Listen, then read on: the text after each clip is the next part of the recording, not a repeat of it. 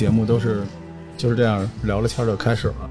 嗯，做推荐书的节目做了一年多了，嗯，而且您知道我开书店，所以我希望我卖给别人的、推荐给别人的书，我自己都读过，嗯，但实际上有些书我读到一半儿，我可能就觉得 OK，你也就这样了，啊，因为实际上现在这个市场上，无论是书还是我们说播客还是 UP 主都一样，有很多人觉得自己能讲故事，嗯。但是呢，不一定真的能讲，嗯。有些人他有故事，但不一定是好故事，也不一定讲得出来。是的，对，其实我对这本书还是非常吃惊的，哇，对，谢因为谢谢谢。因。为这本书是讲到了生死，嗯。因为在中国，子一辈父一辈，就两代人之间是有非常明显的一个沟壑在，对，而且非常大的禁忌就是生死，生死很容易讲到煽情这件事情，嗯可是您在这本书里边用一种非常朴实真挚的感情，并没有过度的消费生死，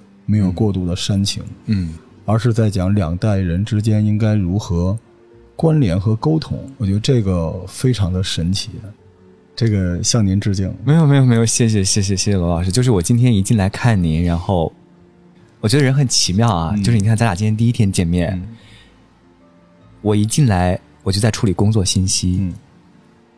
但是这种磁场呢，我相信你并不会觉得我不礼貌，啊，是的，是的，我也没有觉得你不热情，嗯，很有趣，对吗？就是对。可能对于两个很普通的人来讲，第一场这么见面，连个招呼都没有认真打，然后呢，你依然戴着口罩在那看我的书，嗯。然后我卧在沙发上就开始处理信息，然后我们两个人的眼神一交流，我觉得就跟书中的故事一样，就是是。我们俩的相遇也是这种，就是就人跟人之间灵魂的某一种通达，它是就我一看你，我就觉得 OK，我知道他是一个很值得尊重的知识分子的性格。我相信我们在节目里面一定会碰撞出生命真正的花火，而不是一定要靠那种虚以委蛇的东西，那种世俗的表层，那种。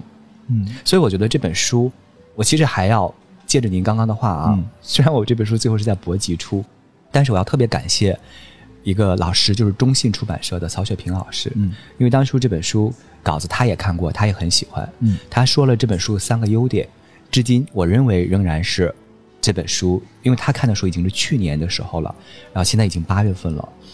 他说第一个优点呢，就是说这本书很难能可贵的是，作为年轻一代的作家，文笔很克制，很真诚，不煽动。他说这个现在太难了，因为好多作家为了让自己的是的，书书更有呃煽情性，这个也非常打动我。但是您看哈，只有你们两个跟我说过这样的话，所以确实是特别感谢。因为我写的过程中，很多时候我自己泪流满面，就是在挑灯夜读的时候。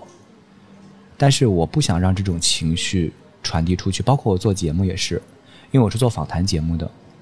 其实这么多年以来，我做过很多节目，嘉宾在我的这个现场，比如说韩红那期节目，嗯，去年疫情的时候，韩红谈公益慈善的一个片段在全网刷屏，是。其实是我那档节目三年前的一个片段。可是那期节目我们其实录了五个多小时，就是像韩红，包括很多很多明星嘉宾、企业家都在我的节目里面说了非常多尺度很大的话，可能随便剪一条就是热搜第一名，嗯。但是我全都剪掉了。嗯除了于私保护嘉宾，就人家对我是信任的，我不能伤害人家。另外一个还有个很重要的事情就是，我认为不建立在公共理性意义上的情绪煽动，一点价值都没有。你今天得到十分感动，明天一定会回来十分的恨意。是就是不要神话，也不要妖魔化。所以我这本书也是，我觉得我写的过程中，但凡我自己特别难过的，我就自己出去哭一会儿，但是回来文笔我就要收回来，我不想去，就像你说的去消费什么。这个非常难得，嗯。在这个时代，这个时代是一个走极端的时代。嗯。其实我能看出来很多地方您在文笔中的克制。嗯。我想这是因为您也是一个非常优秀的主持人，嗯，你不会消费别人的感情，尤其是尤其是痛苦。是的，这个非常非常难得。所以，您知道刚才我的那个状态，我想从某种角度上，就是您想传递给读者的一种心态。嗯，我们虽然聊的是生死，对。但是我们可以很安静，对。很克制。对。每个人都有权利，我们也不是道德绑架，嗯。有权利静静的去体会生死给我们带来的感动。每个人都可以有自己的选择，嗯。而您只是作为一个媒体工作者，嗯。呈现了嗯。不同的人在这个状态下的各种各样的选择。我觉得这才是一种更包容、更宽容的一种传递内容的一种方式。嗯所以非常的高级。因为我最早看到这个书的时候，我特别担心是嗯那样的，嗯嗯，煽情，所以我觉得非常不容易。就我都看到第二遍了，而且里边有很多故事，真的让我感触很深。对，非常感谢。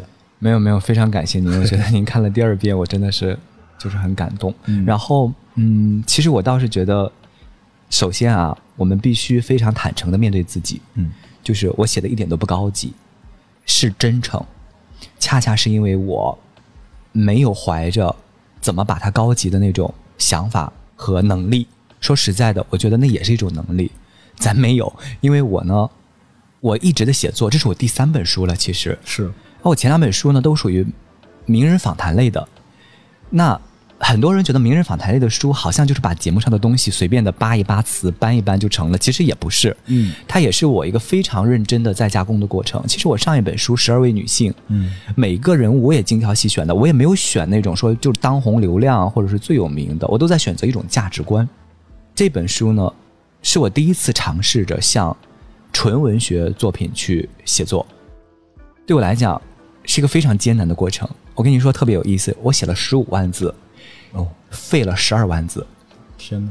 相当于只有第一章保住了，所以第一章跟后面的有一点不同，第一章不够好，对吗？那个味道不不不，啊我相信录完这个节目我会嗯成为很好的朋友。是呃，我是比较坦诚的，不好的我都嗯对对对，一定的。。我觉得您不是像您说的没有能力，嗯我觉得您是不愿意上套路。我们干这行的嗯都知道嗯什么能够招人嗯喜欢，嗯但是这么做是不对的。我觉得是这个，嗯，所以第一章跟后边的感觉不太一样，嗯。但是各有各的好。就是第一章，我说实话，我觉得我写的还是比较真诚的，但是，就是相当于是我是从一个新闻学术体的人，因为我以前写书啊，我的博士论文、博士后论文就是写学术论文吧，它是另一套风格体系，嗯明白。它要求每个字都极其严谨，就是你引用的每个每一句话到底来源于何，就是你不能进行过度的那个描绘和创作，但是文学创作是完全不一样的。但是我认为每一章我都保持了最大的真诚，只是说到第二章开始，哎，我开窍了，就是对风景的状态的把握、细腻的情感的把握、情节的把握。因为我写第一章时的时候，其实我这本书五亿起稿，就是说从第一遍的稿子废弃十二万字，我好痛苦啊！你知道写字也不容易，其实 其实写的也不是很差，你知道吗？嗯都是第一章这么一种状态。那他的状态就是说，他的那个情绪张力很大，但是细腻程度不够。明白？然后呢，万芳老师曹禺的女儿，就是我身后啊，有我跟你说，我这本书 有一个读者团，嗯，备受期待，包括张悦，嗯，半边天的主持人，包括金秋，新京报的主编，就是有一群真的是非常直率、坦诚又栽培我的前辈，真的是一篇一篇的在这帮我改。然后呢，他们就觉得说不错，但是我跟他们口述时候的那个故事差的就太远了，要求我重写。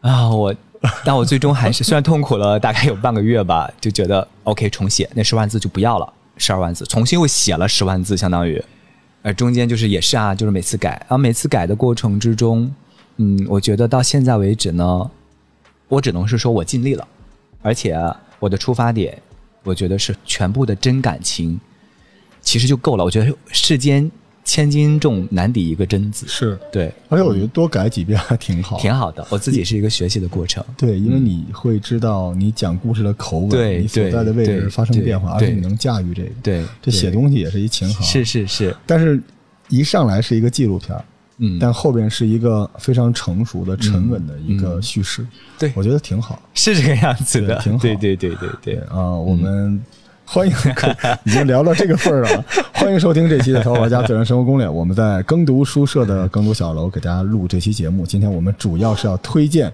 在你们离开以前这本书，让我们热烈欢迎啊！这段好长啊，我给您念全了。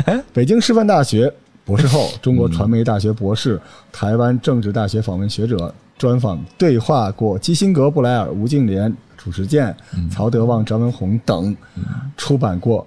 其实我更喜欢那本叫《活出人生最好的可能》，我还真的还啊真的喜欢是吗？对，我喜欢那本书。哎其实您看那本书很有意思啊，那本书虽然就是它那个形式很难畅销，嗯，但它在豆瓣上的评分很高。您知道这个，您让我把这念完啊。OK，的青年学者访谈节目 著名主持人作家毕孝南先生，欢迎您，谢欢迎谢谢老师。嗯，我们聊聊刚才您说的，嗯因为我之前跟很多出版圈的小伙伴们聊天啊，我觉得出版这个时代在变好。嗯啊、因为什么呢？因为好的出版时代是由那种非常畅销的书和一看就不畅销的书 组合起来的。嗯而且伟大的出版社、出版公司和出版人，他们一方面知道公众需要什么，他们做了迎合公众口味的畅销书，嗯他们也知道哪些是必须要给这个时代留下来的东西。嗯所以有些形式看起来就不是那种嗯，很商业、很畅销，但是它很好，我很喜欢那本。谢谢谢谢。对，非常喜欢那本书。所以今天我们要推荐的这本书是您的新作，嗯在你们离开以前啊，我刚才看了一下妖风，我的个苍天啊！嗯黄晓明、郎朗、许晴、朱婷、周涛、袁弘、尚雯婕、吕一、张亮、严炳彦等知名人士 鼎力推荐，而且这个名单据我所知还在不停的增加。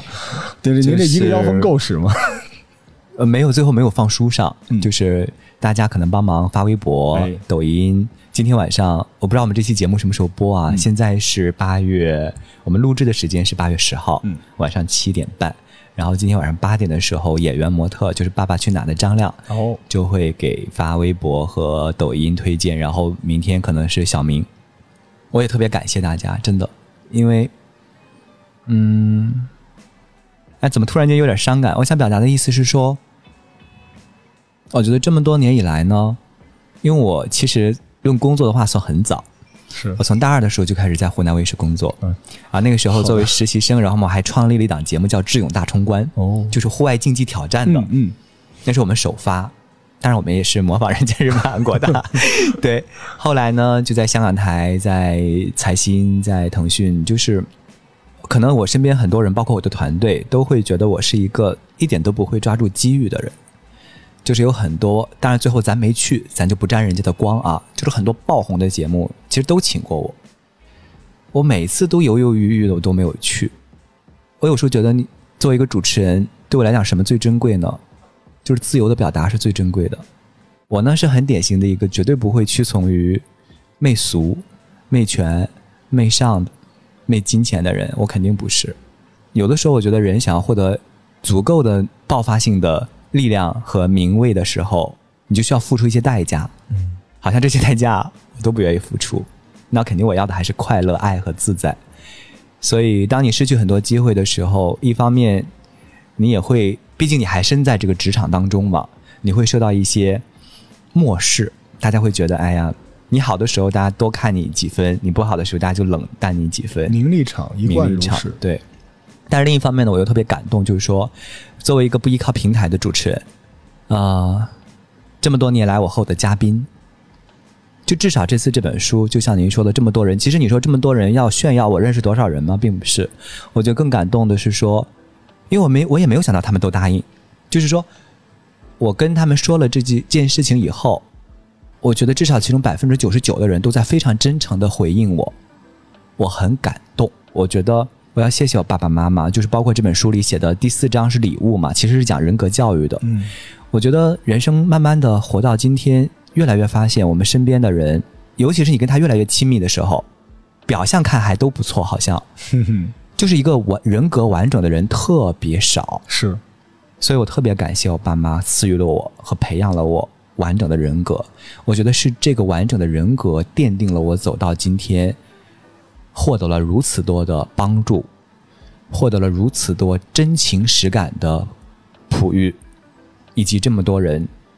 哎呀，我就很难，我觉得有一些感谢不应该用语言来表达。嗯嗯，你知道这次这本书特别有意思，就是说在早期出版社就是说希望前期的那个销量能上去吗，嗯就问我就是说啊，说人家别的都是名人嘛，那名人就自动有流量和粉丝。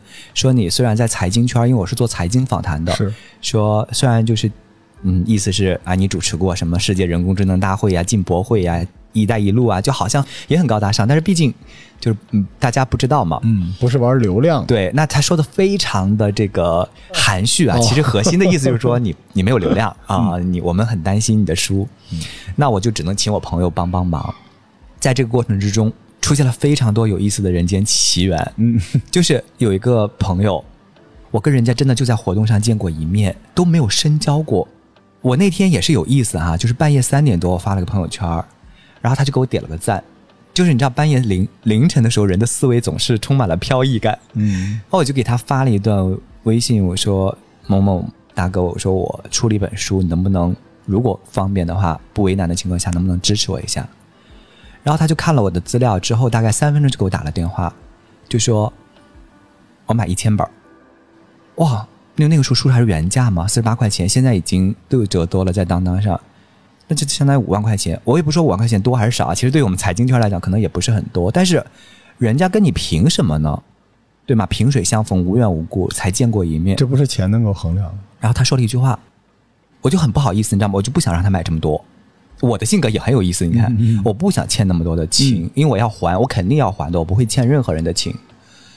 然后他说了一句话，他说：“啊、我也不是支持你，我这么多年以来，曾经一直梦想活成一个干净的少年。他五十岁了，他说，人生起起伏伏，我没有实现。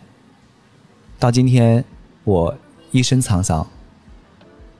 我虽然跟你交流不多，但是我看你的朋友圈，包括那次我们聊天，其实我都忘了我聊了什么了。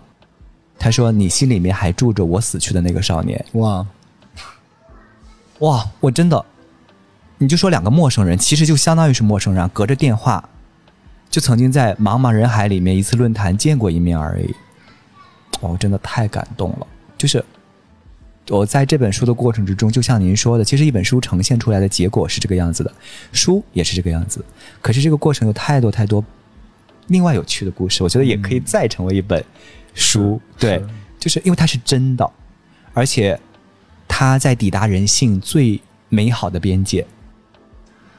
所以实际上你知道人性是很复杂的，嗯但是你没办法去用一个标准去衡量哪些人是好人，哪些人是坏人，对对吧？但是尤其像名利场上的这些大明星，嗯他都会把很好的一面朝向你。对，那我相信也是，当然是您的人格了，在这个这个厂子里边这么长时间，您有所为有所不为，在坚持了一些东西。其实这么多年，我跟很多明星关系非常好，我跟很多企业家非常好，就是有很多人他们在人生最难的时候是我陪着走过来的，但是当他们又好了，就是又回到一线或者是顶流的时候，我可能就会半年一年跟他们没有任何联系，我也没有觉得我忘记谁，我也不是那种说啊你好的时候我就一定要远离你，我只是觉得，嗯。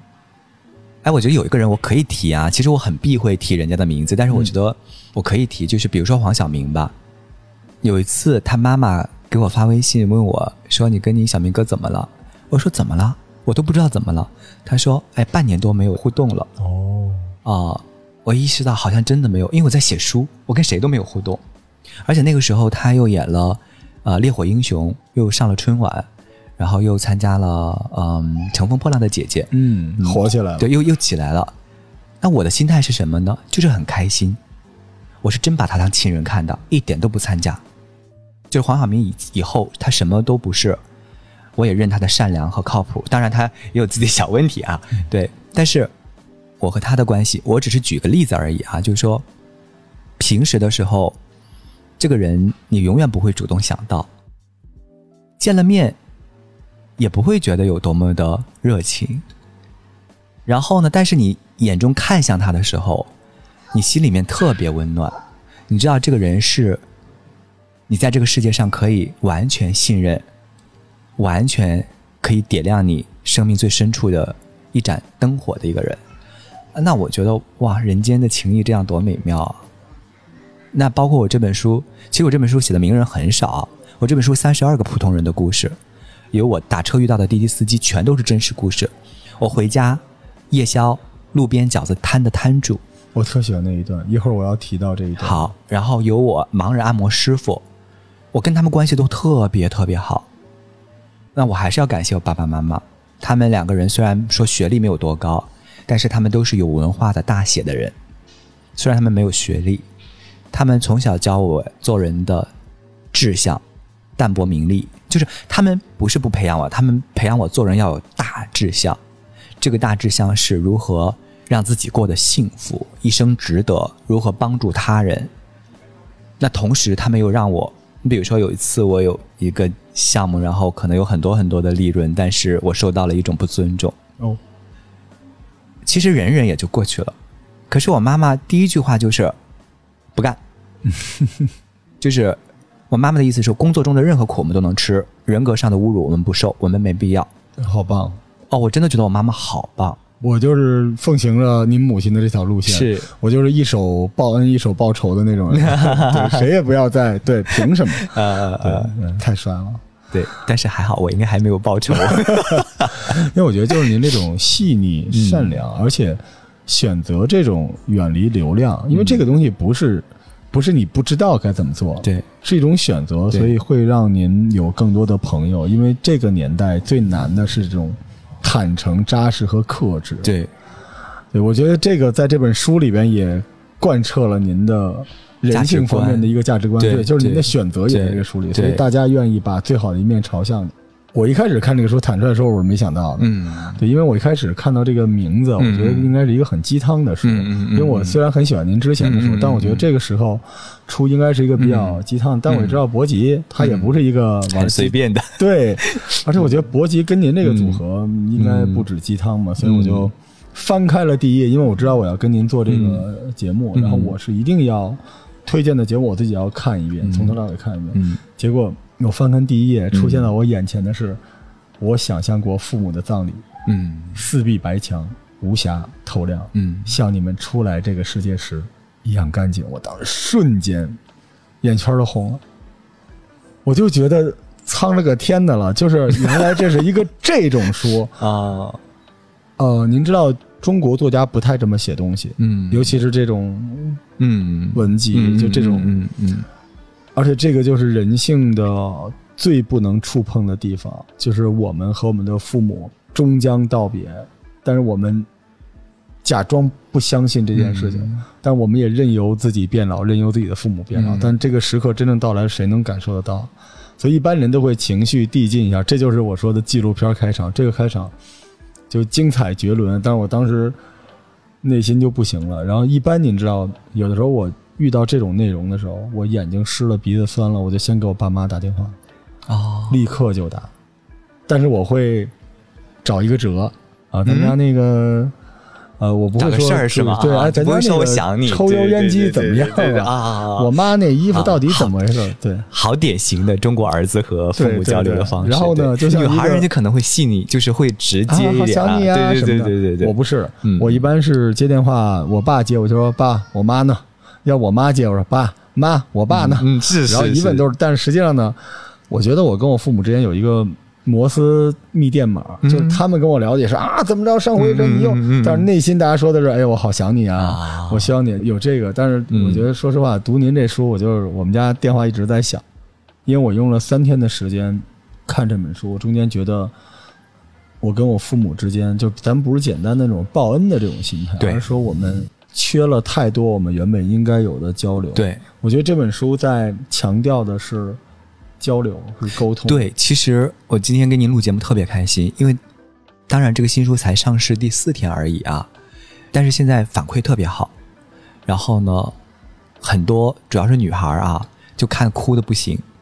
我呢特别怕这种反馈有作假的成分，就是说，嗯因为现在买书的人大部分还是我的粉丝、读者或者是朋友的朋友的朋友，那谁好意思在你面前说你写了本书真烂？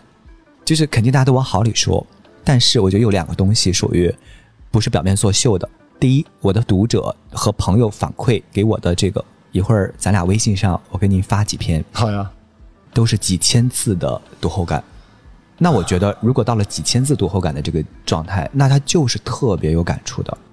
第二就是掉眼泪这件事情，我觉得人家也犯不着，还滴两滴眼药水，再拍个照片给我说：“ 哎，你看我看哭了。”所以我觉得大家，当然这本书其实没有那么伤感啊，就是它是一个治愈性的书。因为我觉得您刻意让它不伤感。对我也不想那么伤感。我我觉得您是一个可以让人放心去阅读的一个一个作者，就是大家把自己的情绪交给你，你不会让这个情绪失控，嗯这个非常非常非常的难。好几次我就是在我快崩溃的时候，您会把那个画面用一种非常圆融的方式嗯。回来，就是你是一个特别优秀的主持人，嗯。而优秀的主持人最关键的不是煽情，而是得到人的信任，就是有限的共情会控制这个东西，所以我完全能理解。因为您知道，在这种类型的书里边，经常有一种作者会把自己写的特别是人间解药，你知道，我很难受，你有什么问题只要有我。啊然后我其实也经历过很糟糕的事，啊就像您说很不好所以你可以但是您就是那种很淡的，然后这样让很多人想向你倾诉。嗯。而这件事情就是这本书特别伟大的留白。嗯，我这个伟大可能大家会太听着过了啊，起鸡皮疙瘩，对对对但是这不是只针对您，因为嗯您嗯描述的是我们和我们父母之间的离别，嗯这个离别是不能用嗯。简简单单的眼泪填满的。对。这种留白是让人去思考我和我的父母之间的事情，所以我觉得只有这种类型的写作手法，嗯。而他们给您回的那个上千字的就是那段留白，那也不是留给您的，是留给他和他的父母的。真好我，觉得这本书它留出了有些书啊，它中间空出二十页，说你觉得哪儿不好，你续写过去，没有人会写。而有些书简简单单，但它中间有大段的这种留白，我觉得这个哎，我觉得您刚刚说那段话真好，就是我觉得我说的好，并不是指针对这本书怎么样，而是我，我觉得您这句话让我对我的这些读者们有了一个交代。我一直没有办法找到一句更合适的话来表达我对他们的感谢和尊重，因为我不认为一个作者写了一本书就对别人有什么影响，反而是他们给我的回馈让我感受到了满满的感动。我也想再回馈给他们点什么，而不是简单的情绪。我觉得您刚刚说的这个留白特别好，那一封封的信和几千字的评论不是写给我的，也不是写给这本书的，那是他写给他和父母的一场留白。是的。所以，好的作者留下的作品是一个通道，这个通道通向每一个人内心之前没有被点亮的一个房间。嗯所以这本书永远像一个通道，然后他以后遇到一些关键的场景的时候，他就会找到那把钥匙，回到那个房间里。那个时候，这本书是谁，嗯谁写的不重要，但是您所做的事情就是善莫大焉。大家可以面对自己那个小房间，这是非常非常难得的一件事情。罗老师，我们这个电台节目到时候您会有同事和工作人员把它 扒词成文字版吗？行，可以给您扒。扒一下，然后咱俩把咱俩就是我们这一段既可以在节目里面播啊，当然你们可以剪掉，但是我是真心的，就是说我们把我们精彩的对话的部分，我们变成一个文字性的对话，然后我们再发出去，我觉得这个好有价值。这个节目其实本身也是希望能够让您的书被嗯更多人了解、嗯嗯嗯更多人接受。这是我们心甘情愿愿意把我们喜欢的好书推荐出去，所以您说没有，主要是愿帮忙没。有没有没有，我觉得同样我也想说，真的不是为了帮我，我也不是说奉承您，我真的是觉得刚刚以及我们今天的谈话一定会有很多，嗯，我觉得有很多星星之火的东西是可以聊到大家的心理之源的，对对，这才是真正的治愈。嗯嗯嗯，行，我们可以展开说说这里边的这些故事了。好啊，啊、您刚才说的这个第一章嗯。跟后边的节奏不太一样，嗯。我就特别喜欢第一章，因为第一章里边我有很多共情。嗯，就您在说到呃开一个会之前哈、嗯。给家里人打电话，对，但是没人接，心里立刻有一种忐忑不安的感觉，我那种感觉，我真的经历过，嗯。嗯，然后非常非常的糟糕，嗯。就是我突然给家里打一个电话，然后家里没人接，然后我就开始焦躁，嗯，然后我就继续打，继续打，一直就没人接，后来就持续了多长时间？嗯。其实只有一个半小时没有人接，但对我来说就像过了一年一样。对，因为我觉得我之前也没有嗯，呃这样的经历，对，而且我也不怎么打电话，我就是可能一周打个四五次电话你和话。爸妈之间一般都是谁联系谁多一些、呃，双方都有，啊？双方都有。但是呢，就无论我联不联系他们，他们都会联系我。嗯，对我们家是一周们联系你多一些。对主动打过来多一些，因为我一般每天的 KPI 就是要给他们通一个电话，嗯。然后一周要一起吃一次两次饭，嗯。就一定要有这个。嗯。因为我们家父母都比较要强，嗯。就非常，我父亲就是特别嗯。背影的那种父亲，嗯。对，然后那次就是大概一个半小时的时间，然后我就想了很多糟糕的事情，嗯。我什么事儿都干不了了，就一直要嗯，打通这个电话，嗯，到最后果然就是有就是事情吗？对。哦，对，然后我母亲就是其实是之前就已经出现问题了，哦，血栓。他们瞒着你。对，嗯。非常重，嗯，但是就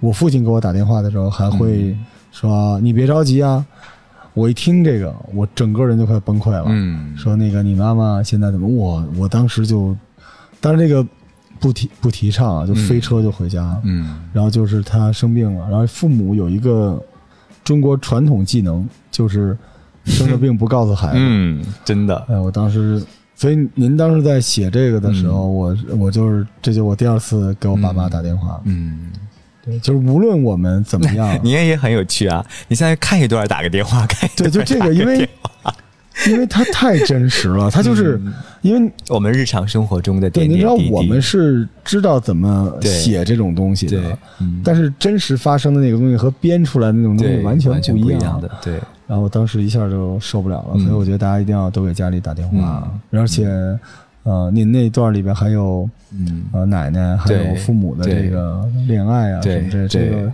我向大家推荐啊，嗯。就是最近呢，大家也都比较喜欢吃瓜呀，喜欢这个那个，但是呢，你爸妈恋爱的故事是你一生 最不能错过的大瓜，真的是一定要当着他们的面儿，对然后吃这个瓜，嗯。一般都特别好玩，而且有的时候这种事情能够拉近，彼此之间，它是一种真实生命的拥抱的距离，而不是说只是你吃了吗？是的你，穿秋裤了吗？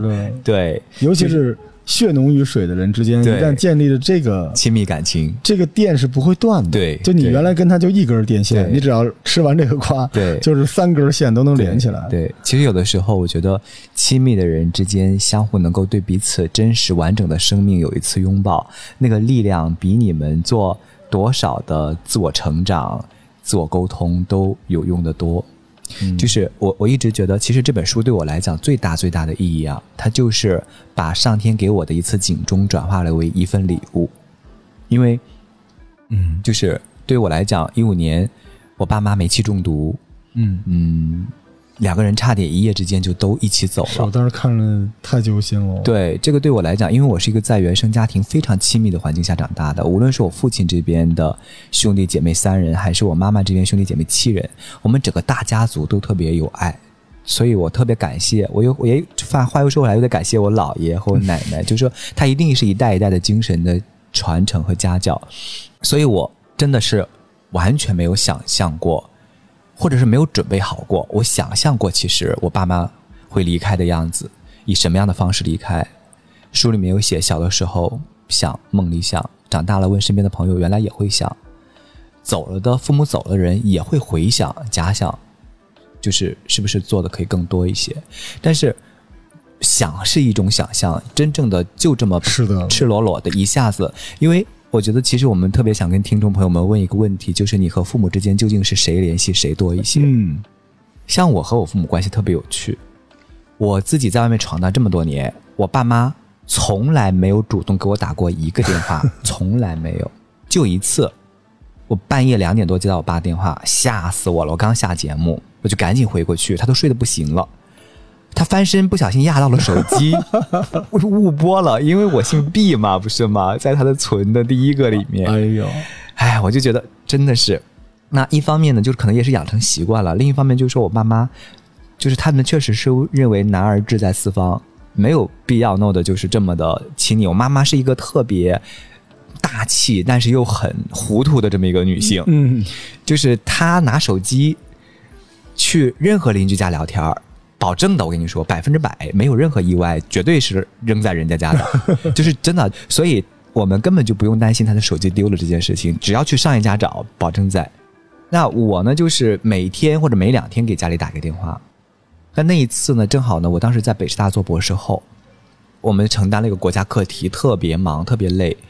然后呢，我真的就突然间有三四天我没有给家里打电话，然后那天我也不知道怎么了，我就觉得有事儿，嗯。然后呢，我就给我妈打电话，我妈就没有接，我就一下子慌了，因为我妈从来不会不接我电话，然后又给我爸打，我爸也没接，完了，然后呢，又临到我要代表我们的课题组上场答辩了，哇，那种啊就很难去形容那种状态啊，就说你真的是就是你守住是理是法，走掉是情是义，然后大概打了能有一个多小时吧，就没，我就一直打，就上面有人在讲话，我就拿着手机偷偷的在这个桌子下面打。最后呢，我给我大伯打了电话，我就怕出事儿了。我大伯一开始还想瞒我，还说啊没事儿啊，怎么着？说我刚跟你爸怎么怎么着。我大伯那个拙劣的表演技巧和情绪状态一下子就被我识破了，我就直接，我也是炸他，我也不是炸他，我是真的觉得我说你就说最坏结果是什么吧。哎呦，然后大伯就说真没事儿，他说你爸妈煤气中毒。我老家山东威海人，我在山东威海的昆玉山脚下给我爸妈买了一个小房子。然后呢，你知道爸爸吗？就觉得儿子出息了，人家还没装修好呢，他就要进去住。进去住呢，他就 自己倒腾了一套北方那种燃煤气供暖，嗯烧煤。其实当天晚上的时候，我爸就闻到家里有煤烟的味道了。我妈真的性格太大大咧咧了，我妈就来了一句：“还能死人吗？”然后呢，大就什么都没管，就接着睡。我爸性格是非常谨慎的人，我爸当兵出身的，他凌晨两点醒了，发现我妈妈口吐白沫，四肢抽搐，就不行了。我爸扛起我妈就往医院跑，真的就冲到了。后来我大伯跟我说，我爸就开着车冲到了医院楼下，火都没能够来得及熄，我爸也一头栽倒了，完全靠生命的意志力在那强撑，你知道吗？这中间万一真的就，我觉得生命是没有假如这件事情可言的。对，对，最后我爸中度，我妈重度，就是相当于等我知道以后，已经是好几天以后的事情了。哎，我有时候在想，上天真不公平。如果是真的要什么的话，我这辈子就毁了。我跟你说，我真的觉得，是就是，就是，你那么认真的，我真的是，我觉得我作为儿子这个角色，当然是因为我爸妈赋予了我太多的爱了。我觉得有的父母是这个样子的，他会在你面前无数次告诉你我有多爱你，我为你付出了多少。我不知道，我觉得唯有爱这件事情和真这件事情是骗不了人的，就是你不要告诉我你多爱我，我感受不到，它就是假的。就像我这本书里面有写到了一个我的盲人按摩师阿五的故事。他十二岁的时候，他出了车祸，他的爸爸在外面打工回来看他，在他枕头底下塞了三千块钱，抽了一晚上的烟，然后从此弃他而去，一辈子再也没有出现过。现在他爸爸老了，通过村里的人跟阿五联系，说希望他能回来赡养他。阿五说：“我可以给他每个月的生活费，但是我不会再去嗯找他。”他说：“我用了这么多年的时间，我用二十多年的时间，我接受了我人生之中没有父亲这个现实。我没有恨他，他说我没有恨我爸爸，我就是我跟我自己和解了。这个和解不是说结局一定是我父亲大团圆，这叫和解，是我接受了我生命中没有父亲这个残缺，这对我来讲就是一场和解，我很平和。但你们也不要逼迫我，我特别理解他，真的，我支持他。我觉得爱骗不了人。这位父亲，我不想说什么啊，就是说我不管你是当初因为年轻，因为怯懦，因为胆小，因为没有责任心，你因为种种种种的原因，你抛弃了你的儿子，但是最终我想表达的是，你的爱你儿子感受不到，他就是没有。那同样呢，我父母对我的爱太浓厚了，真的就是我觉得中间我爸爸妈妈差点离婚是因为我，当然他们现在很好啊，但是然后我妈妈有一身的才华和抱负，是因为我，我妈妈本身的感情有一段很美好的感情，也是因为我，就是包括我爸爸也是，我爸爸虽然不言语，我爸爸是一个典型的北方的沉默的父亲 啊，谁家都有这么一个父亲对，北方。对。但是我说我妈妈对我叫做全心全意，我爸爸对我叫做尽了全力。哦，嗯，就我爸爸他很多很多的问题都是我奶奶给他带的，但是他真的爱我这件事情，他尽全力了。我妈妈很无私，很伟大，她不光是爱我，她对天下所有的生命都赋予同样的热情和善意。我妈妈从来没有在我面前说：“哎呀，我很不容易，我为你付出了什么。”从来没有。我觉得我妈妈一生最伟大的事情是，她在我童年的时候，付出了她的所有来爱我，让我有了极强的安全感和满足感。然后他在我成人之后，又非常体面的退出了我的生活。这就像您在对待您的那些朋友一样，对，这是家学。是的，就是我觉得我妈妈大概是从我研究生毕业之后，她就一直在做自己去养老院，一直在做自己老了之后应该备什么样的药，就是她在生活中的每个细节开始为自己独立面对生命老去和死去这件事情做准备。但是是这样的，爱是相互的。作为一个儿女，你看着父母这个样子，你越觉得自己必须要做到更好，做到更多。嗯，所以，我真的是觉得我特别感谢老天爷，就是在那一场意外之后，他给我送来了这样一本书，他给我敲了一个警钟，说：“OK，你在二十五六岁的时候，你觉得你人生年华大好，青春正茂，然后时代万马奔腾，汹涌而至，你觉得你身处其中，好像一切鲜花绿草。”都在这迎着你旋转，你从来就没有想过生命的苍凉、人生的悲苦和你要面对的巨大的失去。但是，因为我爸爸妈妈这件事情，让我突然间意识到，人生转瞬即逝，一切颠簸不离，所以他们最后没有离开我。所以呢，从那之后呢，我每年春天和秋天带他们旅行两次，到现在已经十八次了。这十八次旅行，因为我又是主持人出身。我也不是简简单单的带他们旅行，我就会比如说书中有写到一个特别美的画面，就是二零一二年九月十二日晚杭州西湖，然后会租一辆画舫，是的，是的，然后我们三个人泛舟西湖，桨声荡漾了一波的春水，然后海棠花闻风不语，然后呢，我就会让他们给彼此写情书，让他们当着对方的面说我爱你。然后让他们对着镜头说人生的遗憾。我爸爸会说他对我奶奶的怨恨，我妈妈会说他从小没有妈妈的苦，因为他九岁就没有了妈妈，我姥姥就走了，所以很难。很多人跟我说啊，你爸爸可以，你妈妈可以，其实不是的。我用了十二年的时间才打开了我爸爸的心扉。就我爸爸就是那种，你让他说一个字，就是关于情感表达的字，他都会，哎，怒目视你，就是好像我要杀了他似的。但是十二年以来，我觉得我我用尽了各种各样的方法，撒娇、战略转移、讲道理，慢慢慢慢的，我觉得其实其实他心里都明白，他只是不懂得如何去表达，也不想去表达，稍微柔软了一点。对，但是慢慢慢慢的，真的，我爸现在真的我觉得也非常棒了，就是 包括我这本书写的过程之中，我每一章写完，他都是第一个读者。我妈有天就跟我说：“哎呀，你爸昨天晚上哭了。”我说怎么了？他说：“哦，你写了一篇醉酒的父亲，然后里面描述了一段，就是我谢谢他儿子，谢谢爸爸。我爸在家哭的不行。哎呀，我我现在跟你说，我都觉得，叫我理解。对，就是我爸真的是委屈了一生，因为我爸当年闯关东的时候，从山东到黑龙江，是齐齐哈尔市鸡西县的中考状元。我爷爷在战场上下半身被打没了，抬回来的。”我奶奶大地主小姐家庭出身，床上尿床上拉，伺候了我爷爷十六年。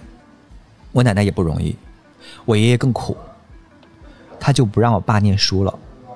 其实如果命运到此为止也说得过去啊，偏巧不巧，我爸的班主任特别惜才，几次到我们家要求人家来供养我爸爸念书，我奶奶依然不同意。其实你知道吗？到最后的时候，我跟我奶奶也是非常非常好的朋友，我们俩什么都能聊，连性都能聊。我奶奶就跟我说：“确实是当年她年轻，她软弱了，就是她就觉得命运为什么这么不公平？其实我觉得我奶奶那段时间是有抑郁症的，只不过那一代人哪知道什么抑郁症这个说法呀？嗯，所以我奶奶就觉得儿女就应该跟她一起来背这个包袱，所以确实是有我们不能用自私或者自我的这样的词去面对人性的复杂，啊但是对于我爸来讲，这一生就从此暗淡和蹉跎了下去。”然后他又是一个很刚硬的人，就是面对社会的时候又不灵活，所以我现在滴酒不沾，因为我一提到喝酒就想到小时候我爸爸和一群他那些郁郁不得志的狐朋狗友们，这个词特别不好啊，就是说，但是小时候给我埋下很深的创伤是这个样子，就是说，他们一喝多就，我爸还好，我爸就是在那坐着而已，然后就有几个人就会哭，我有时候就觉得。哦，我妈凭什么？我妈妈那么辛苦的去扛这个家和面对这样的一切呢？但是慢慢长大以后，我突然间意识到，我爸，你比如说我爸脾气不好，特别暴躁，真的三句那个火就上来了。可是我现在突然间想到，我爸真的是从我记事起到现在，没有在我面前发过一次脾气，一次都没有。包括我人生到现在所有的重大选择，就是我爸的期望，对我人生的路线的选择，跟我的等待，永远都是相反的方向。嗯他特别希望我当老师，他唯一改过我一次命运的就是我的高考志愿，他偷偷的改了我的志愿，他希望我能够毕业以后报考山东的学校，然后回老家当老师。我研究生毕业，他就希望当一个高中老师；我博士毕业，他就希望我当一个大学老师。最终我博士后出站，我留留下来，我当了一段时间老师，但是我又辞职了，就是，但是我那个时候就是为了满足他，你知道吗？尽力了。对，我也尽力了。所以我书里面有一句话说我，我说我和父亲之间一直有一场隐形的战争。我一方面小心翼翼的在维护着他心底的某种渴望，但是又在竭尽全力的叛离他的阴影。然后直到有一天，很偶然的，我给我爸打了一个视频电话，非常偶然。我很少跟我爸单独联系，我那天就是想给他打个电话。我在高铁上，信号还不好，接通电话的时候，哇！视频电话那边的爸爸满头白发，我真的视觉上接受不了，因为我爸才五十八岁。当然，后来我知道我爸爸其实早就头发白了，只不过妈妈定期给他染发，我没有意识到而已。但是是这样，就是说我早就知道爸爸在老这件事情。可是，在真正你的意识里面，父亲永远是我远望的山海，心中的日月，无限的天地。他就是我生命中最辽阔的那个男人。然后有一天，满头白发的在你面前的时候，我那个眼泪哗的一下子就隔着手机流出来了。然后父子之间呢还不想彼此体现这种软弱，我还不想让他看到我流泪，我马上把手机对到了高铁外的一片麦田，呼啸而过的麦田，金灿灿的一片。我说：“爸，你看麦子熟了。”我爸就没说话。然后把镜头再对回来的时候，发现我爸也泪流满面。啊！我就那一刻，我就突然间意识到了一个道理，就是说。其实父子之间这场隐形的战争，永远要先输的都是父亲，而胜利者根本就没有什么值得骄傲的，因为作为胜利的一方的这个儿子，你会意识到，你胜利的那一天，其实就是你父亲老去的那一天，而老去的永远就是这个世界上最爱你的人，就是父亲永远在不远处凝望我，所以，我觉得这本书就是他写了很多很多。包括我奶奶用一张的来写我奶奶，是一整张，一整张来写我奶奶。我觉得我奶奶是我们家最大的矛盾点，她是和我父亲相爱相杀的一生，也是和我母亲两个女人对立的一生。但是，我也觉得，如果是说我真的有一点点什么骄傲的话，就是说，在我奶奶走之前，这个在你们离开以前，我认为也包含了在我奶奶离开以前，我真的做到了。他和我爸妈三个人之间双向的和解。我奶奶走的时候，啊，我不想讲我奶奶走的这一段，就是，嗯，对这一段，我我相信，如果你是从小跟着爷爷奶奶、姥姥姥爷长大的孩子，这一段我相信大家会可能读到的就明白，对，会明白。要给他们读，嗯，其实我觉得你应该写一本带着父母去旅行的书。对，也有也有很多朋友就是对，因为我曾经在我的听众群里面问过一句话，就你能不能把献给爱人的东西献给父母？就往往对于爱人会准备，当然不是说爱人不值得这样，但你愿不愿意也献给你的爸妈？有的时候你琼浆玉液去对付一个你正在追求的人，但是你跟父母之间，你有没有让他们体会过？哪怕你订个外卖等等之类，你自己如果你要自洽的话，你要。你要能选到这个，我前一阵子看到一个让我很难受的一个事情，就您刚才在讲到这个警钟，就我们这期节目，如果你当做一个提醒你去给爸妈打电话的节目，也值了，嗯，对吧？嗯嗯，但是说有一个老父亲，嗯，然后他的孩子回了家之后，突然发现他父亲改了自己的备注名，嗯，对，之前的备注名，比如说像您，就是应该是这个。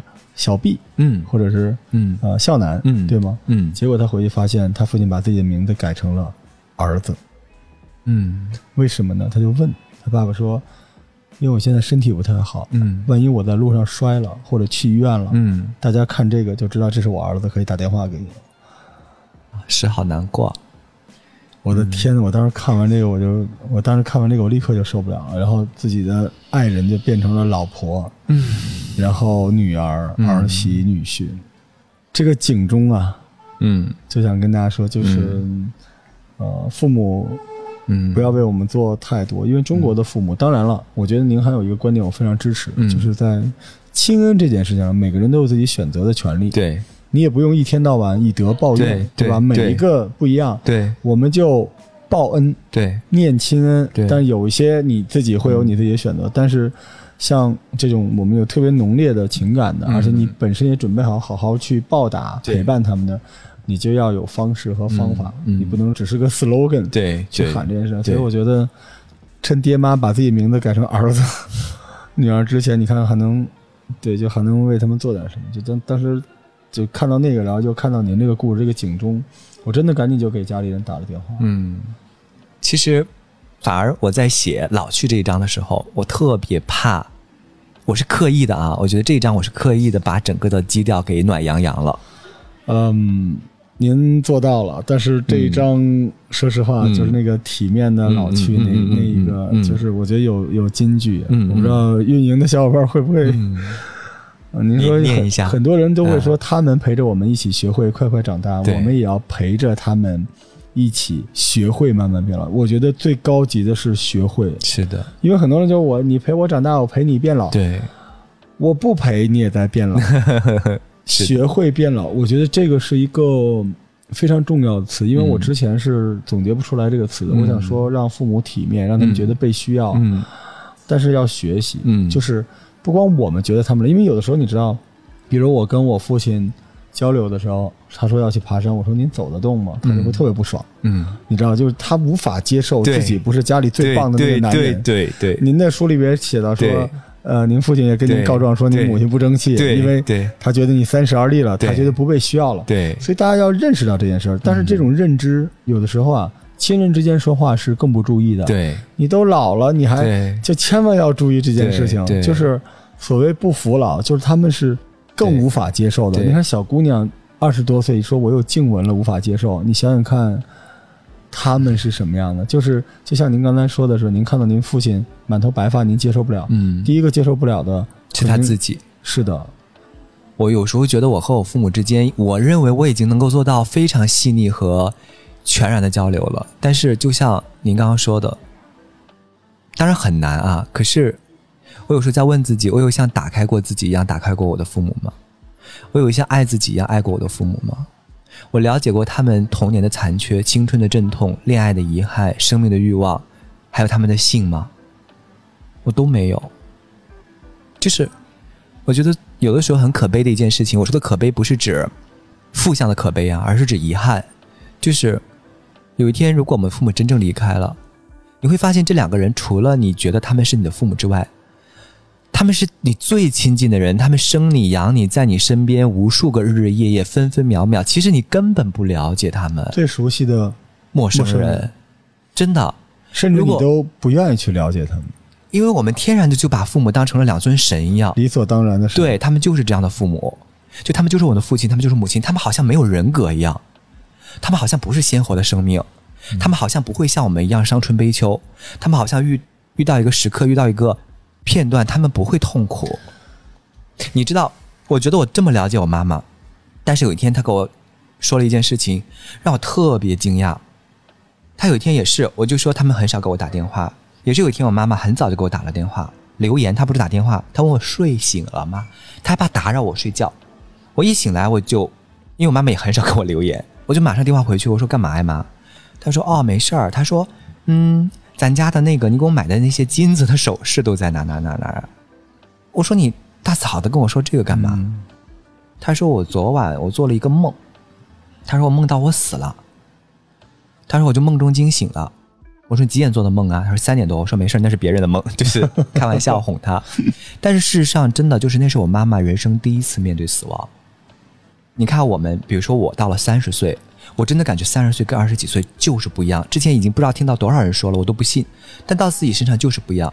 你会发现自己有有很些很细微的变化，比如说你的工作经历会弱了一些，是对，比如说你不会太睡懒觉了，就等等一些很小的细节，就这种微妙的细节，只有你自己能感受到。你对情感的态度也不一样了，追求的东西也不一样了。可是如此细腻的东西，当然我相信，可能很多人确实是能力所限，他们对自己可能都没有那么多的关照和感受。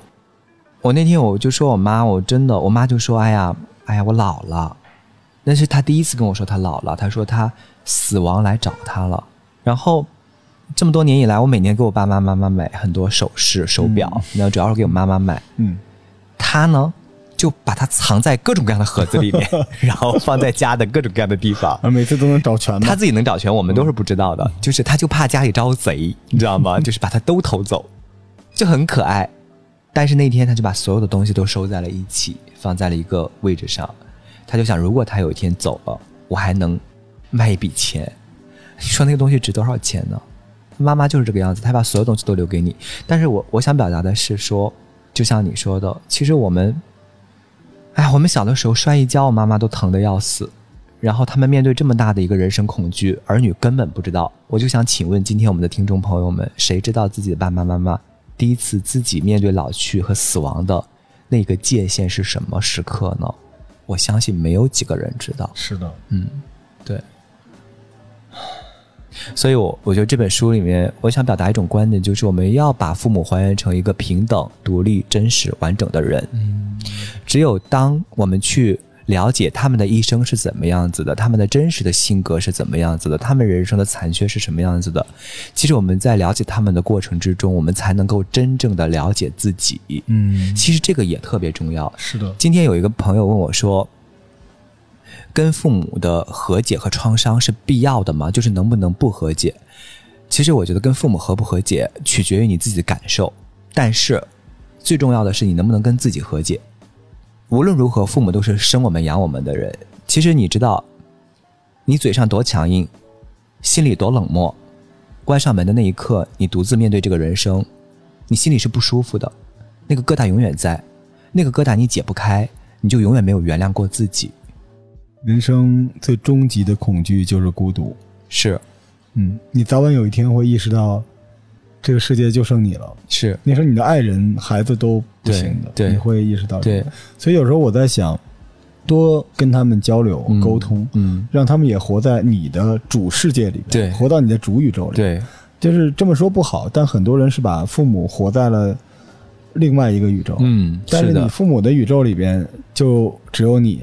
怎么说呢？就是您刚才说到那个，嗯，妈妈觉得自己变老的那个，我就想到您的一个文章里面，嗯想到王石先生。嗯王石先生当时您不是问了他一个，他准备了一大堆那个嗯，啊、冠冕堂皇，对吧？没有没有，就是很丰厚的人生履历，对对对对，但是您坚持了要问他跟父母之间的那个事情，然后他分享了一个跟他母亲对视的那个。。对然后我觉得到第二天他去演讲的时候，他先说到这个。对，我觉得这个时刻他应该是魅力无穷的。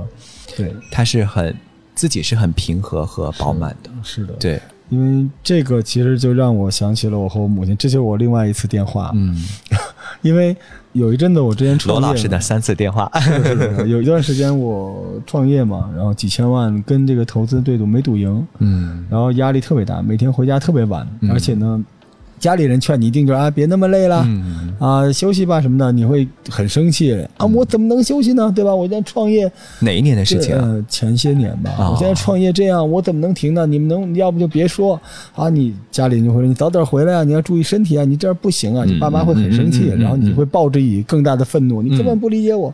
后来有一天晚上夜里大概两点半，我回家，回的比较晚，然后我的那个房门是虚掩着，然后走廊的灯亮着。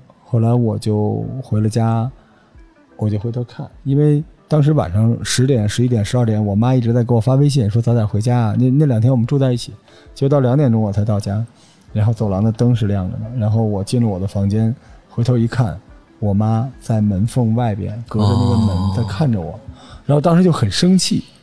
你知道，就是哦你为什么你为什么不好好休息呢就是我招你惹，你我自顾不暇，你就不能好好休息。嗯嗯嗯后来我就气冲冲的走到那个门口，嗯我就想把那个门撞上。嗯但后来我一想，我妈这么大岁数了，对吧？嗯我就开着门，我就问她怎么了，就那种说我知道你明白要骂我，怎么了？明白后来我妈就笑眯眯的说、嗯说没事儿，嗯我怕跟你说话惹你生气，但是我好久没见你了，我就想在这儿看会儿你，我是不是打扰你了？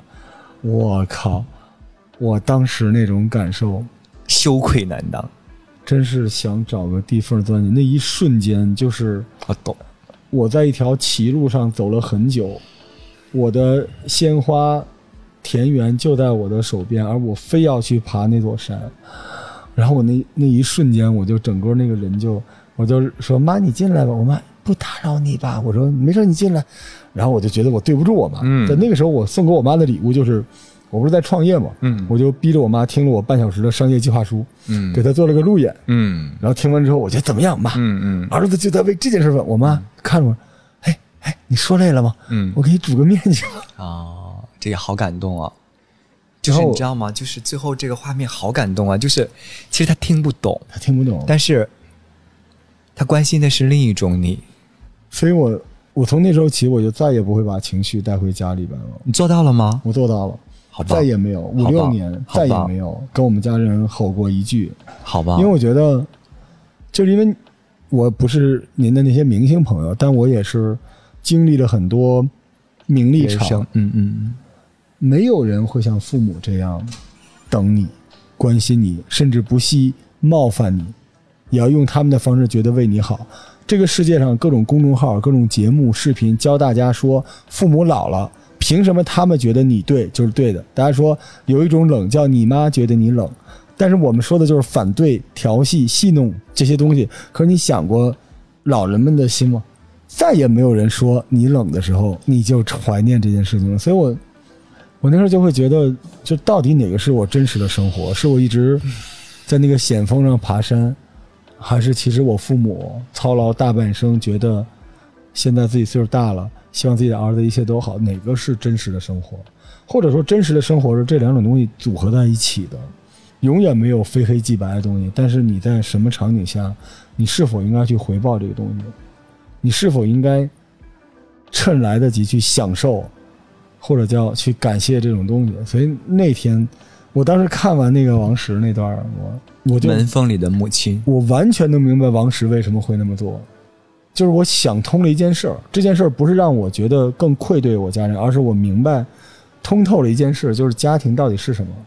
我从那时候起再也不需要任何人告诉我说，父母是亲恩啊，然后你要怎么样，不用了，我我就明白父母是什么，而且我很羞愧。我希望将来有一天我为人父母的时候，对，就像您说的似的，就是我们要带着对。上一代给我们的礼物和包袱，礼物和包袱，对，活好自己的人生，但是。我要去继承这些东西，就是这就是一旦他们要离去，嗯，我们终将面对的时候，嗯，我们留下的他们最宝贵的东西就是这个。所以其实，嗯，很多朋友都说，包括我们的编辑都说我这本书是在写无怨无悔的亲情，但是其实我是在写独立面对的人生。我真的，我觉得我这本书对我来讲，写完之后。当然，也许我今天在想，也只是一种想象而已啊。可是我至少理性上，我以前是理性上也做不到，就是我接受不了爸妈离开的事实。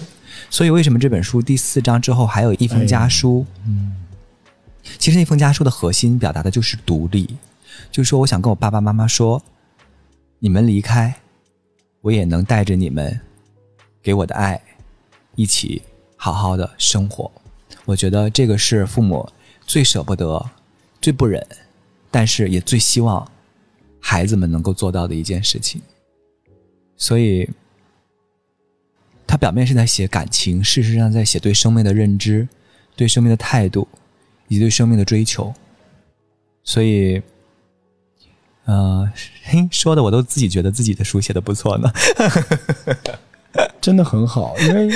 因为我是一个老年人了，我我我很难被打动。因为这本书，我有一个场景，嗯，你说你在学校里边，嗯，对，就是你父亲来看你，把他送到校门口，对，他说路上注意安全，对，他说你先回去，我在看着你，对，回去再走，嗯，我这一段是我全书就极其泪目的一句话。你说这一次是我送父亲，但远去的依然是我。留在原地的还是父亲。嗯，我们能明白未来。嗯，就像说，如果我们跟他们道别之后，我们要怎样去这样，我们可能也能探知过去，嗯，而当下每一个时刻对都离那个离别越近。对，那你如何去回应嗯这个时刻？因为就让我想到，因为我跟我父母不住在一起，嗯。我们每个每周都会见，嗯。但每周在家里边做完家务、做完饭、聊完天、看完电视走的时候，就我父母都会把我送到我们那个外交部的大院外面。我父亲是一个不善言辞，就是他一个高干，嗯是高级干部，很厉害，嗯。就永远背着手气宇轩昂，不看你，，OK，跟我遛弯永远比我快十米。嗯。就是，但是你要停下来，他也停下来，嗯。就不跟你一起走。嗯嗯嗯嗯，对，但是一旦你停下来，他会用余光看你一眼，你是不是好倔强、好形象的一个父亲。然后我妈是一个大夫，特别可爱。嗯。就我觉得我妈小时候就是双马尾那种小萌妹子，嗯，背个小书包，那我儿子就蹦蹦跳跳的，七十岁的人，嗯。见根儿还要跳，啊，就这么一个嗯。慈祥的一个可爱的古怪精灵的一个，嗯妈妈，对，嗯。然后非常感性，嗯。对，每次晚上送我上车的时候，嗯。我妈都会哭，嗯。然后我爸就会双手背后，目光炯炯的看着别的地方，嗯。余光对着我的车，嗯。然后我妈就会流眼泪，嗯。然后你知道，当我车开出很远，我回头看，就我妈一定还在那儿招手，然后我爸一定还保持那个姿势，嗯。你能能看到他的目光，就是每一次离别嗯。都可能是离别，嗯。所以就至少也要回望他们嗯望向我们的目光。我觉得这是当前你如果读了这本书，看到了各种各样的故事，我们自己的、别人的，你应该就像我过去说，你要听好音乐、看好的画、读好的书，是因为你正在缺失一种鉴赏美的能力。那我希望大家有一种鉴赏亲人的感情的能力。嗯。这种能力会保护当有一天你真的孤身一人在这个世间前行的时候，它会是你的一味良药。嗯。它取决于你现在嗯。是如何回报这份感情的。说的真好。嗯，而且我真的觉得，就是父母在世的时候，我们对他那些怨恨啊，对他那些不满，对他那些情绪，如果你你们之间能够相互感受到，并且彼此靠近，那个遗憾解决了。他们走了以后，就像我爸爸和我妈妈，在我奶奶走了以后，我在写这本书第三章的时候，我奶奶去世了。那我想表达的是，就是第二天要发丧嘛，我妈妈就一晚上没睡，我就想让妈妈睡一会儿，然后妈妈就自己在那抹眼泪，然后我就说妈妈你是什么感受呀？因为她跟我奶奶的这个情感如此的复杂，我妈就说说了五个字，哦，那一刻我觉得我妈好神圣，她说渡人亦渡己呀，我说什么意思呢？她说你看，我怨了你奶奶一辈子，我从小没有妈，我就特别想把你奶奶当妈妈，但是你奶奶对我不好。我生你的时候，我特别想吃一碗饺子，我就跟你奶奶说：“妈，我想吃碗饺子。”结果你奶奶跟我说：“吃什么吃？我在你这个时候都下地干活了。”还是隔壁的周阿姨送了我一碗热腾腾的饺子，所以我感谢你周阿姨一辈子。我也不是说怨恨你奶奶，我就是心里面就从此有了伤疤，我过不去，我就很难真正的去爱她。但是呢，啊，他也说，就是说谢谢儿子，说我在这十几年就一直在不停的跟他解释，我奶奶是个什么样的人，来自一个什么样的时代，受过什么样的创伤，她为什么会是这样选择，她的优点是什么，然后把人生看透。所以呢，到后面这七八年吧，我妈真的想明白了，她就虽然她做不到那么爱我奶奶啊，但是她真的就是像打扮公主一样打扮我奶奶。就是春夏秋冬衣服不断，各种花样。我奶奶就成我们那边社区有名的花样老太太，真的，她自己也炫耀。但是他们两个人之间，我知道都隔着一层深深的，所以有的时候，那时我书里面说了一句话，我说原来有时候岁月并非无声，他们只是把很多伤痛埋在心底罢了。我原来以为我妈妈和我奶奶和好了呢，原来并没有。但是因为我妈妈对我奶奶，在我奶奶走之前，我妈妈真的是也是尽力所为了。所以我奶奶突然间走了，我奶奶是一天晚上心脏病突发走的，所以我妈会觉得她因为。尽力的去度了我奶奶，帮了我奶奶，表达了善意和孝，所以我奶奶走了以后，她也没有那么多的遗憾。否则，以我妈妈的性格，就我妈妈就是那种一定会委屈自己成全别人的那种人。那如果说她跟我奶奶在我奶奶走之前没有达成这种谅解，那个遗憾是没有办法弥补的，而且她会转变成为伤害自己的武器和锋刃。是的，对，所以我也是想表达另一层意思，就是说，今天我们听众朋友，因为我长大以后才意识到，原来不是所有的父母和儿女感情都那么好，是的，而我书里面写了很多两代人之间恩怨的故事。是，当然，如果我还是那句话，爱是最真实的，你感受不到的话，当然有一种感受不到，不是真的你感受不到，而是你懵懂。对。啊，你没有人生阅历，你误解你父母。对，哎，当然也有父母真的是自私少，但是有，嗯，你也可以决绝转身。不用以德报怨，对这是你的权利。对，当然你愿意以德报怨，那是你的恩慈。嗯，那对于天下绝大多数父母儿女，可能都会有不同的埋怨、误解。那我和我父亲也是，我觉得我是上了研究生之后才开始跟我父亲真正的彼此谅解的。嗯，所以我觉得一定要趁着他们在的时候，多去了解他们，多去跟他们把你对父母那些人生的不明白、不理解和怨恨的东西消弭掉。是，因为在他们离开之前，你把这些东西消弭掉了，你就会变成一个完整的人，你就会有力量去完整的爱自己，然后去谈恋爱、去结婚、去教育下一代。其实你会发现，很多人在婚姻里面出现了问题，在情感里面出现了问题。我遇到过很多这样的朋友，他们外在条件非常好，但是每一段感情总是不欢而散，要么被抛弃，要么抛弃。其实后来你发现，原来都是因为你和你最初来的那个亲密关系出现了问题，就是你和你父母之间出现了问题。所以，倒不是说最终真的是为了说和父母的关系，而是说你如何和自己这一生完整相处的事情。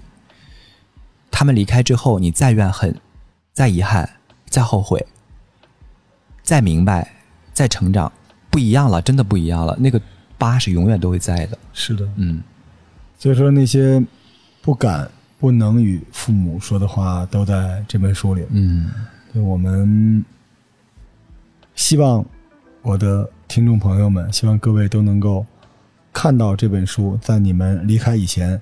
当然，我更希望大家在看完书之后，能够把那些不敢、不能与父母说的话说给他们听，对，嗯把这封留白给写下去。写上，对。而且趁来得及，对。最好他们也能写。对，嗯，所以我这书我也要送给我爹妈，我也让他们照顾好他们自己。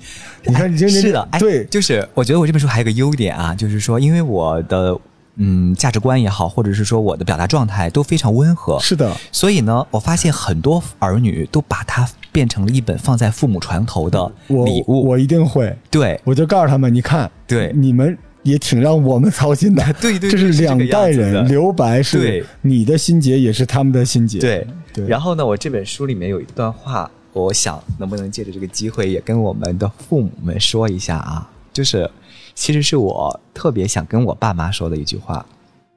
每年春节，家里都会有长辈语重心长的劝我：“你赶紧给你爸妈生个大胖孙子，他们就什么都好了。”我总是笑呵呵的答：“随缘随缘，尽快尽快。”我回应他们善意的关心，也并不只是敷衍。我当然期待自己的孩子，他是那样干净，那样美好。他的到来应是上天恩赐的缘分，是我生命最好的礼物，而非糊涂刻意的强求。若有缘分，你我父子一场，我们结伴而行。你有你的人生，我有我的精彩。你不是我人生好的标准，我也不是你奔赴自由的阻碍。我们只是两个血脉相连的行路人，相伴一程，终有别时。人生苦短，各自珍重。而我亲爱的父母啊，小时候我跟着你们走，长大了我想带着你们走，我们永远都是去往同一个方向。直到某一刻，我意识到我真的要走自己的路了。这条路与父母的远望、母亲的等待已是殊途。我双眼满含泪水，郑重地转过身去，与你们作别。这一刻，属于我的人生才刚刚开始。爸妈，你们这代人经历了战乱、灾荒、政治动荡，一生都在与贫穷和屈辱战斗。你们从来没有享受过作为一个完整的人、一个完整的生命应该体验的美好。青春从来不晚，你们的余生是你们此生唯一的机会，请你们为自己而活，让我们各自精彩。这是我们父母儿女一场彼此间最好的命运与馈赠。哇，好的，好的，希望这期节目啊，大家节目之后不一定要翻脸的，赶紧去给爸妈打电话。嗯，然后也预祝各位孩子们，就我们这一代，希望大家能够生活的开开心心的。是也祝各位的上一代、各位的父母都能够平健康安、长寿、平平安安，好吧？好，感谢各位的收听，拜拜。拜拜。